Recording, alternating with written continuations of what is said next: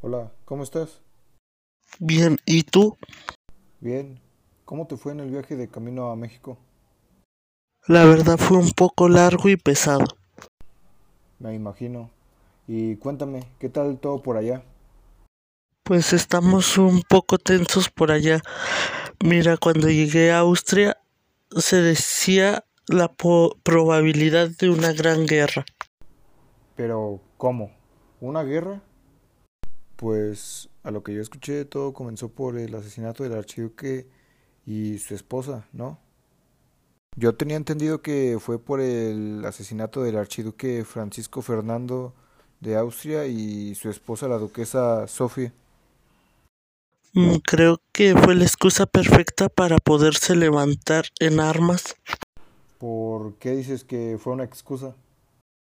Sí, porque ya habíamos tenido otros problemas con Serbia. ¿Otros problemas? ¿Te refieres a los otros motivos políticos que me habías contado, como el expansionismo del imperio austrohúngaro, la unificación o el imperialismo? Entonces, eso puede ser un problema grande. Escuché que las potencias de la Entente, que es Gran Bretaña, Francia, Serbia y Rusia imperial, están juntas. Como también lo están las potencias centrales, Alemania y Austria-Hungría. También escuché algo de otra guerra, algo así de trincheras. Así esta surge a partir de la revolución en las armas de fuego y el incremento en su poder de fuego.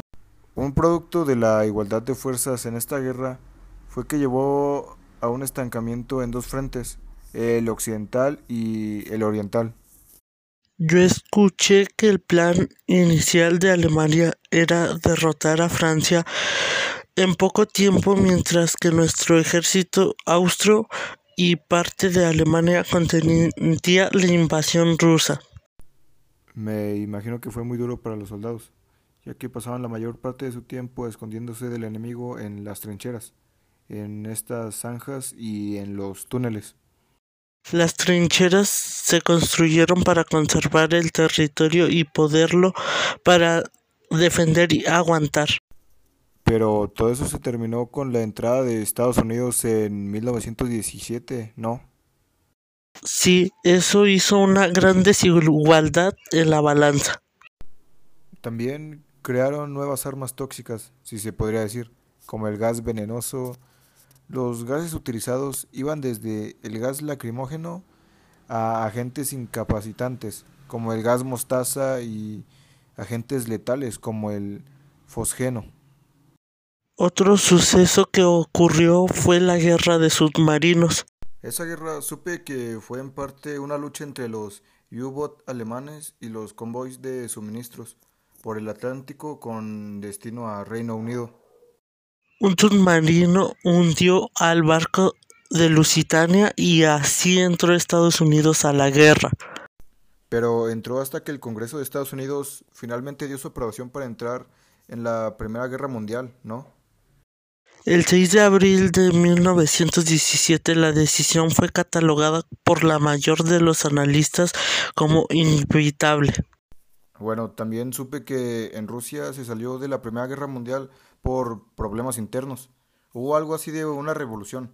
Y creo que fue porque los ares de Rusia degradaron mucho la vida de las personas. Y esto ocasionó la caída del zarismo.